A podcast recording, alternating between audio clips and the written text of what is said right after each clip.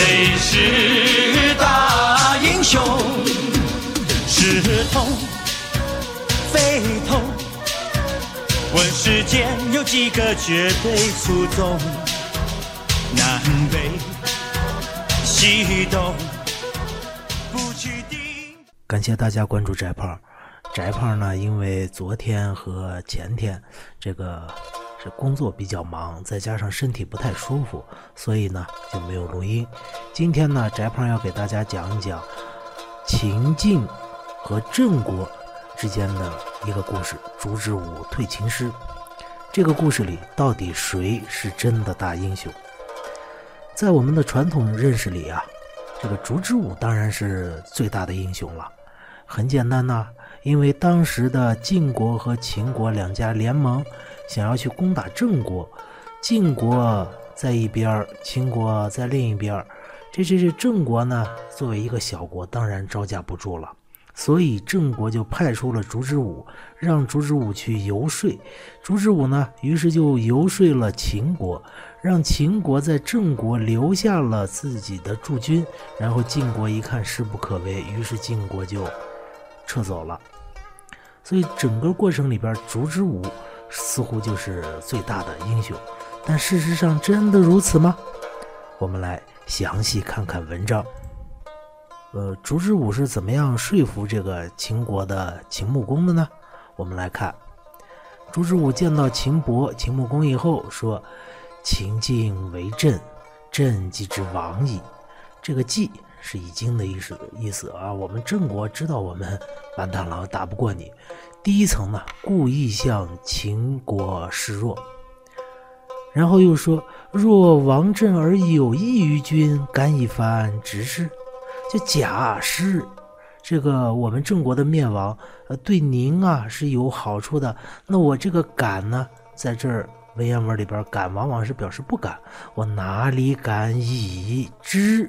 这是实际上省略了个之。我哪里敢用我的这点小事儿来麻烦您呢？执事在这就是对秦伯的一个尊称。这第二层啊，就说明了自己的来意。来意是什么呢？我是为您来谋利益的。接下来第三层就该开始进入正题了，就是为什么我是为你谋利益的？越国以彼远，越是跨越。我们刚才看到地图了，这个秦国在陕西这儿，郑国在哪儿呢？在现在的河南新郑那一带，这离的是相当的遥远，大约有一千来里地吧。那么越过这么准这么漫长的距离，中间还有个周王啊。越过这么漫长的距离呢，来把我们郑国作为比，比就是边疆的意思，在这遥远的地方啊，把我们这个小地方作为您的边夷边疆。这个以呢，还是以镇，以镇为比，在远方啊，呃，把的意思。您啊，也知道这是个非常困难的事了，君之其难也。焉用王振以备邻？这个哪里用得着灭亡我们郑国？以是来通过这件事情来备，这不是陪，这是个通假字啊，倍增，就是使得您的这个邻居更加的强大呢。邻之后，君之薄也。邻国强大了，那您当然就相对来说薄弱弱小了。这两个之，在这儿呢，都是这个语气助词，也可以不翻译的。当然，也有一种说法说这俩之呢是取消句子独立性，这就各位看官自由取舍了啊。若舍朕以为东道主，假如呢您舍弃这儿，实际上还省略了一个攻打郑国，舍攻郑，以省略了个郑，把我们郑国这个以是把。作为东道主，这个东道主和我们现在的东道主不太一样。我们现在说这个韩国要办亚运会了，是吧？所以韩国是东道主，实际上不是。我们这儿文言文里的东道主呢，指的是向东方道路上的一个主人。我们刚才看这个地图是吧？秦国在陕西老这边，而中原地区呢，在秦国的东边。所以秦国要想和中原地区交好的话，那么。就必须向东方发展，所以郑国在他东边的道路上，因此叫东道主。行礼这个礼，呃，这是不是我们现在的 baggage 这玩意儿啊？行装不是这个，这是官吏行走的官吏。行吏之往来，这个之在这又是取消句子独立性的，攻其乏困，攻击这些来往的人。他们的乏困，这不是形容词啊，这是指的他们所缺乏的那些东西啊，提供食宿。君亦无所害，您呢，对您来说是没有什么坏处的，反而是有好处的。我跟着你混了呗。这是第三层，就讲你不灭亡我们郑国是有好处的。接下来最阴险的就是，呃，这第四层了啊。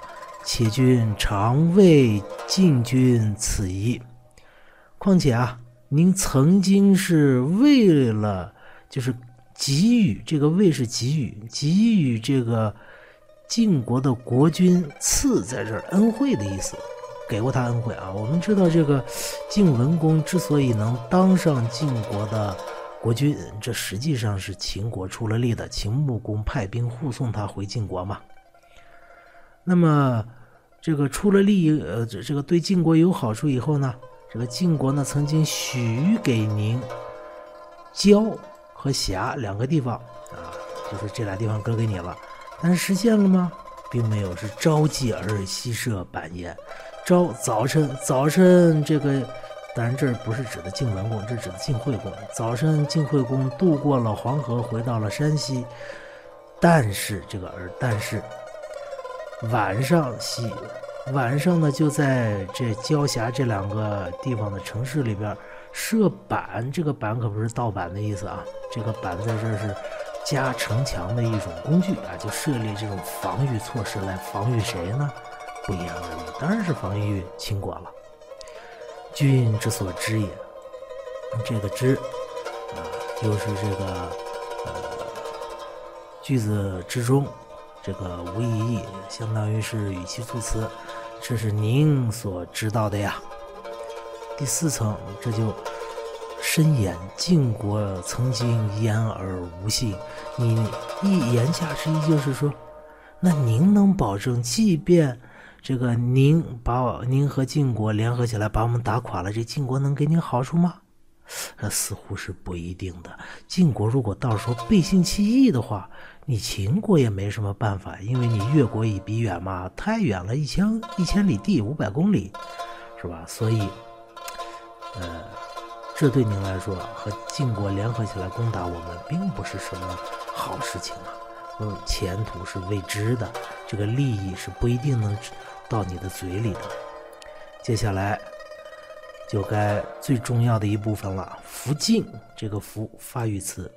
晋国呀，何晏之有？它正常语序是，呃，有何呃有何晏？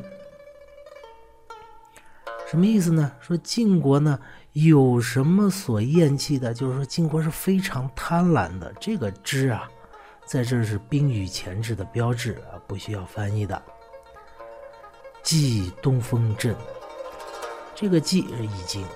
如果他已经向东方，这个东可不是东面，是向东方啊，名词活用做了状语。向东方风，这不是说疆界了，这个风是拓疆、开疆扩土，把东边把郑国呢纳入了晋国的势力范围。我们知道这个郑国不是在河南吗？那接下来晋国就该干嘛了？正常的思路要扩大地盘啊，那就。东边扩大了，就该扩大西边了。又欲四其西风四，在这儿不是放肆的意思，在这是放纵扩大的意思。又想要扩大它西边的边疆，那扩大西边边疆怎么办？我们知道秦国是在晋国的西边的，所以若不缺秦，假如不去损害秦国的地盘，其损害秦国的利益，将焉取之？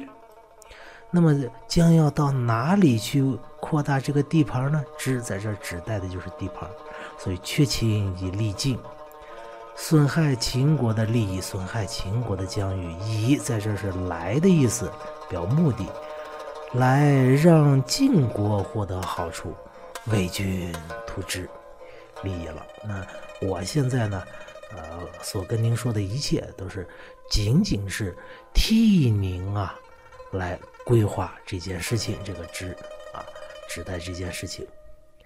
这就是第五层，说你灭亡了我。是有害处的，你只能让晋国更加强大，而秦国强大不起来。那么晋国和秦国这个时候到底是个什么关系呢？晋国和秦国其实两家啊，历史上的关系还是相当不错的。像晋文现在的晋文公啊，攻打郑国的这个晋文公，他的姐姐就嫁给了秦穆公做这个老婆的。所以呢，我们古代汉语里边有一句话叫“秦晋之好”，但是秦国和晋国好是好，但是他们的根本利益有冲突吗？当然有冲突了。我们知道，这个晋国是当时的春秋五霸，要做这个霸主，但是秦国也是一个不甘示弱的国家呀。秦国最后统一了中国嘛，所以秦国在秦秦穆公的时候，实际上也有这个野心，也想做个霸主。凭什么你做我就不能做呢？我也很强大吗？所以呢，他俩的根本利益上是有冲突的。虽然表面上两个还是比较和平的，这就给了朱之武发挥的机会，就找到了他俩根本利益上的这个冲突，然后用这一条来说服秦国秦穆公，让他放弃对荆呃对郑国的攻打。所以呢。秦伯越，哎呀，这一句一句话全说到了心坎里，就和郑人不但不攻打，反而结盟了，而且派自己的部队来保护这个郑国。后来的事情呢，就是晋国一看势不可为，也不能因为一个郑国就和秦国撕破脸，因为这不是自己的根本利益，他的根本利益是要称霸中原。呃，秦国在陕西偏远地区，所以呢，晋国后来就这个退兵了。在晋文公的主持下就退兵了，这就是整个烛之武退秦氏，整个烛之武的一番说辞，短短的百十来个字儿就分了五个层次，一环扣一环，一环扣一环，来说服秦国，让秦国放弃对自己的野心，从反而来保护自己。那么烛之武真的就是整个事件里边最大的英雄吗？未必。如果没有秦伯的同意，那么烛之武是保全不下来郑国的。那么秦伯为什么要同意呢？恐怕并不像我们表面上看到的，是被烛之武说服了。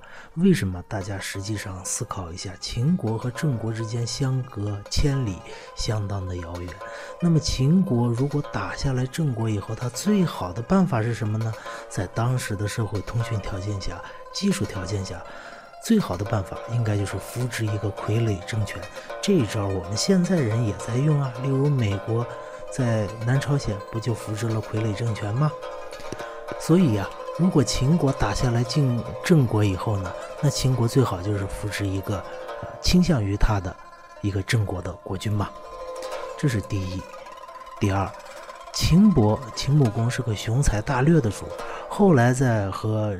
晋国的交手之中呢，虽然有小之战的失败，但是后来这个秦穆公还是带兵把秦把这个秦军放到了晋国的首都的，一度攻下过晋国的首都的，而且秦国在秦穆公时期国力是得到了极大的发展的，所以秦穆公是一个有雄才大略的人，因此我们看。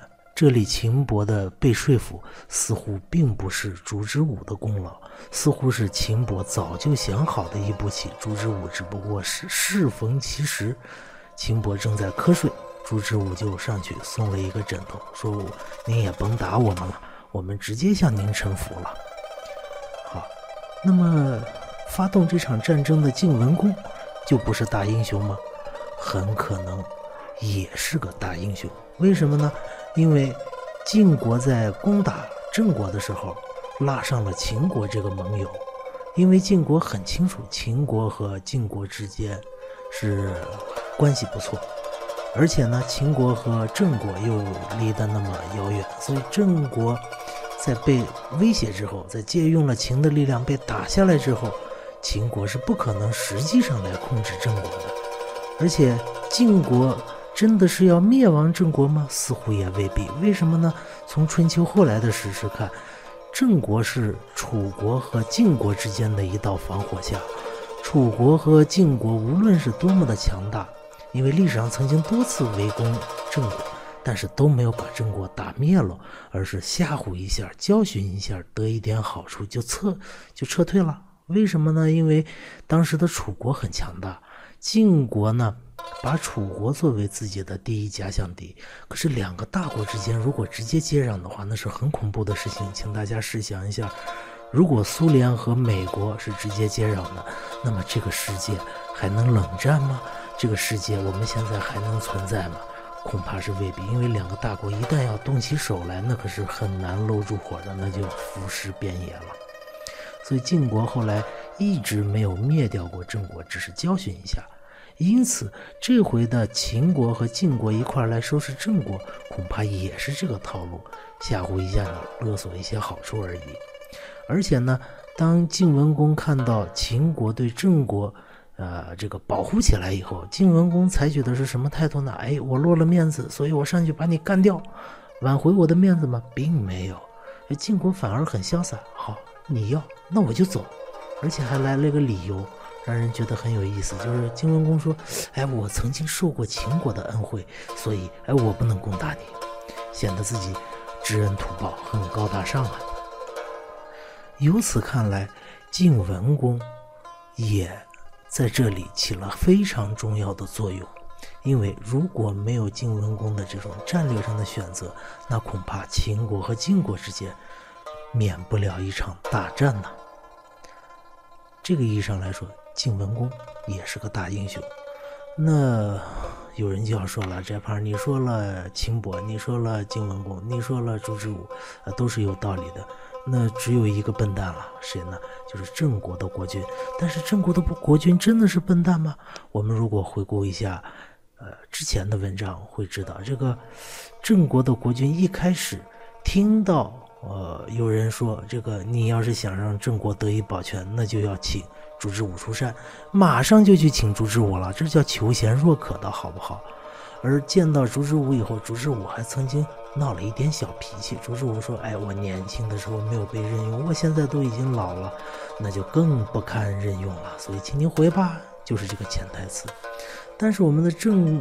郑国的国君怎么样呢？郑国国君并没有勃然大怒哦，你让我回，你看不起我，我杀掉你。你看我们后来清代的皇帝不老是这么干吗？文字狱不清风不识字，无故乱翻书就把人家杀掉了吗。郑国的国君可并没有，郑国的国君反而是哎呀，对不起啊，没有任用您，那是我的错误。哎，请你以郑国为重，哎，出山吧。这也是很有智慧的一件事情啊。试想，您的哪位领导？或者说，咱不说领导，您看到过哪几个地位比您高的人向您认错呢？能有这样的胸怀，他也不是一个庸才。因此，我要说的是，谁是真的大英雄？在整个竹之武退营退秦史里边，没有一个软蛋，大家都是大英雄。这是一个共赢的世界。好，今天的翟胖说课就说到这儿，谢谢大家的观赏，再见。